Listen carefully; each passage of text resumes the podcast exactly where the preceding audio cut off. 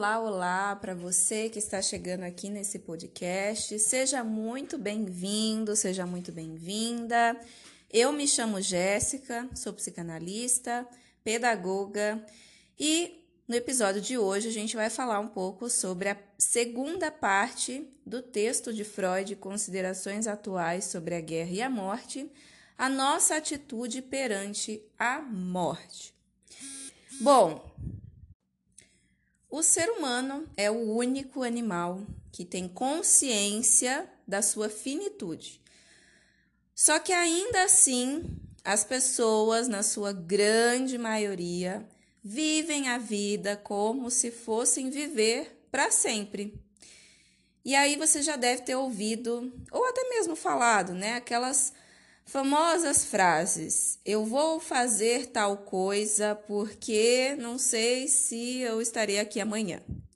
Eu vou comer tal coisa porque pode ser que amanhã não esteja aqui. Ou vou comprar tal coisa, né? Porque, pelo mesmo motivo, não sei se estarei aqui amanhã. Essas são um clássico, né? As pessoas vivem dizendo isso, vivem dizendo coisas nesse sentido, mas, a bem da verdade, as pessoas não acreditam nisso de verdade, né?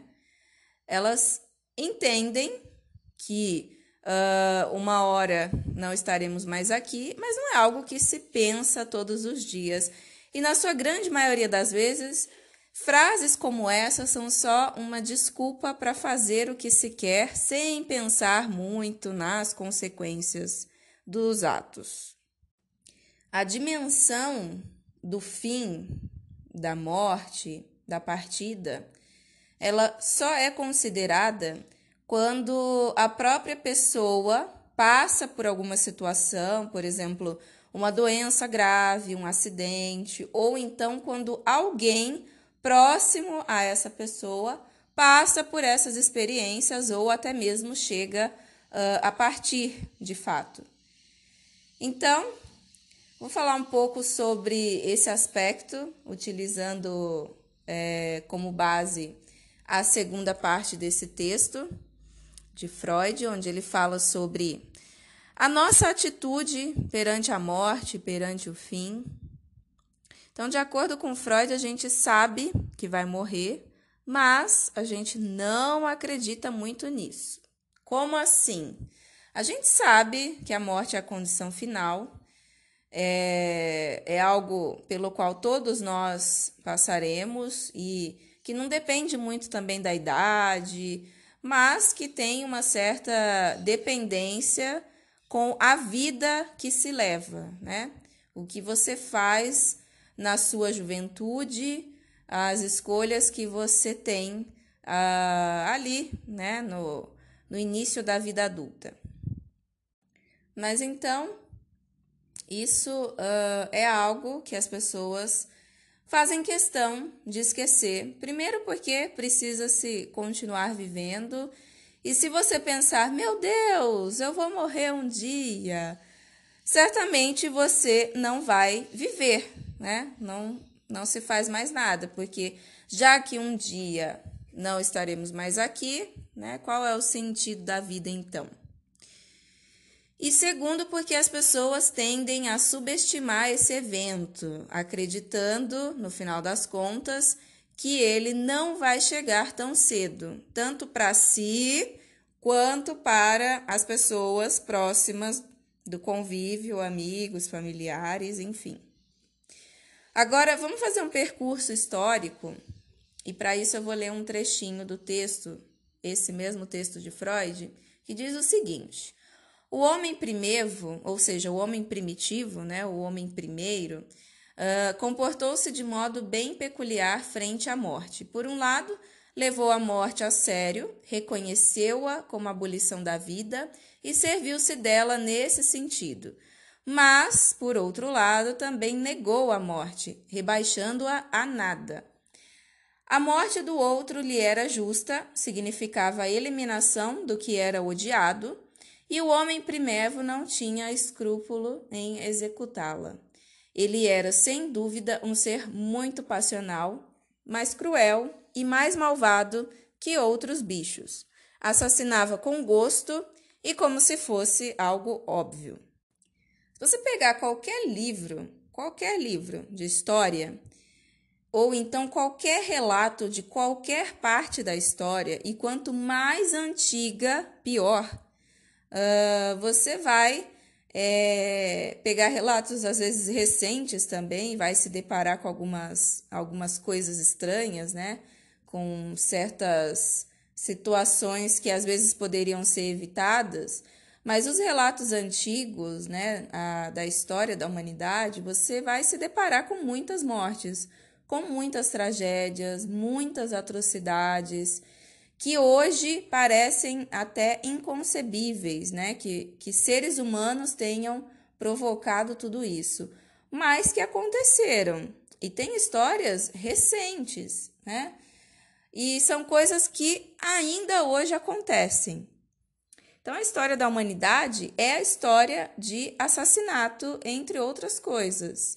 Então, portanto, a proibição, né, a necessidade de proibir, de reprimir, para que exista um convívio social, para que haja uh, a sociedade em si. Né? A sociedade é baseada principalmente na repressão dessas atrocidades, dessa parte animalesca, instintiva do ser humano, né? E algo que Freud diz é que uma proibição, quando é forte, ela está direcionada a um impulso que também é igualmente forte.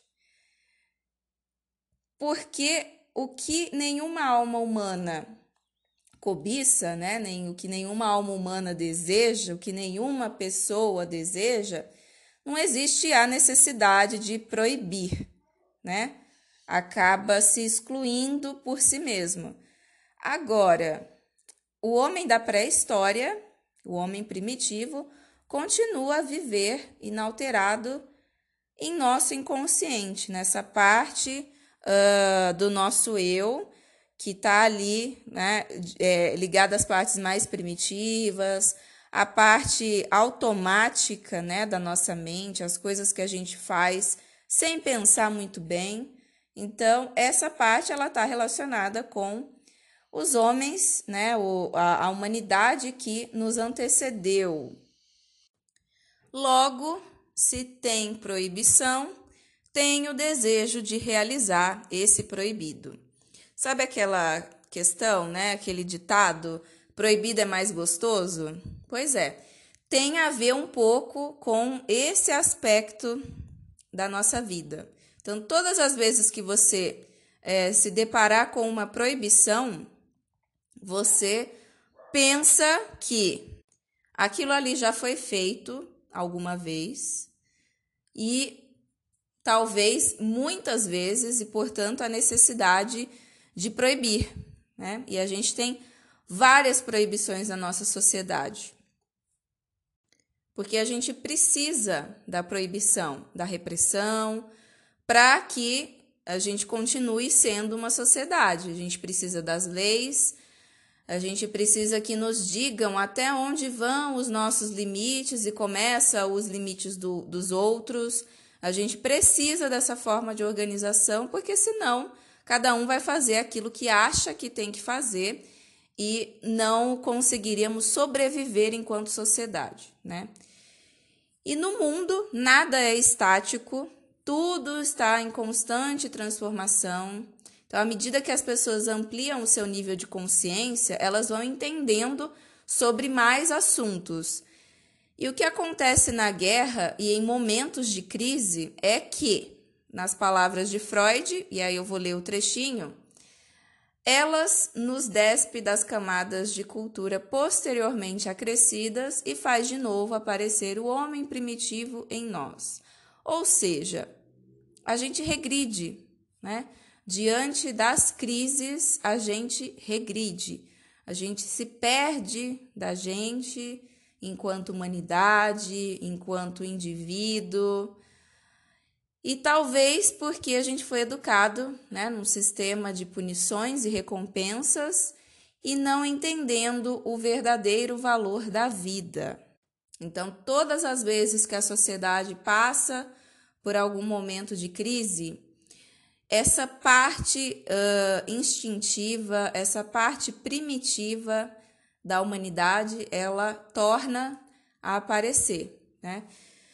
Para dar um exemplo recente, a gente tem, ainda estamos, né, questão da pandemia com o Covid-19. Quando começou toda essa, essa questão e o, o isolamento, a gente tem pessoas que foram até os supermercados e compraram tudo aquilo que elas poderiam para estocar comida em casa sem pensar muito sobre o, o que, que poderia acontecer, né, com quem ficasse sem e tudo mais. E as pessoas, a gente viu, né, as pessoas apavoradas com essa questão, né, por não ter um, uma, uma solução ou por não ter informações suficientes. Então, essa é a parte primitiva, né, o medo o medo é um sentimento muito primitivo. Então, qualquer situação nova em que a sociedade, a humanidade é exposta, a maioria das pessoas vai reagir com medo.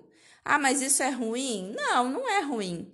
Mas a gente precisa ter a nossa parte né, racional é, ligada ali o tempo todo para filtrar se esse medo ele é só um medo mesmo ou se faz sentido ter esse medo, porque num primeiro momento você pode sentir medo, mas e depois? O que, que você vai fazer com esse medo, né?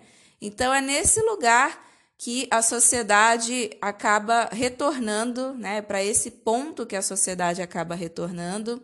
A sentimentos mais primitivos, a questões mais instintivas, animalescas, né? O nosso cérebro primitivo, ele é acionado em situações novas, em situações diferentes, a, a qualquer risco, né?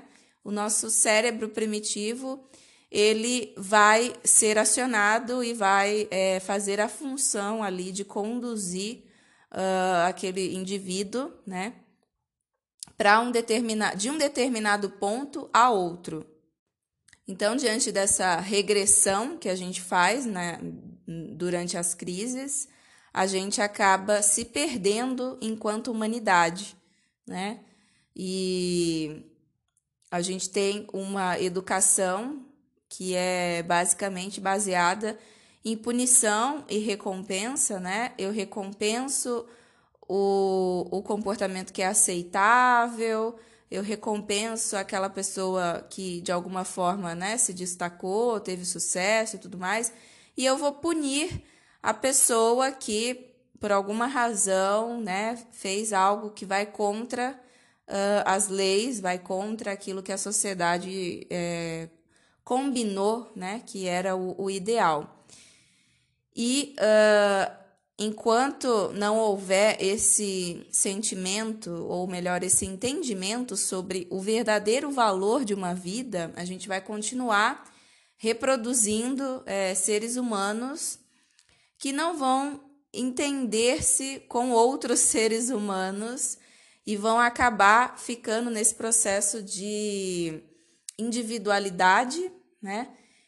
E todas as vezes que houver uma crise, é para esse lugar que esse, essas pessoas retornarão para esse lugar de emoções mais primitivas, como o medo, como a raiva, uh, e a gente regride enquanto sociedade, enquanto humanidade, em momentos que passamos diante das crises.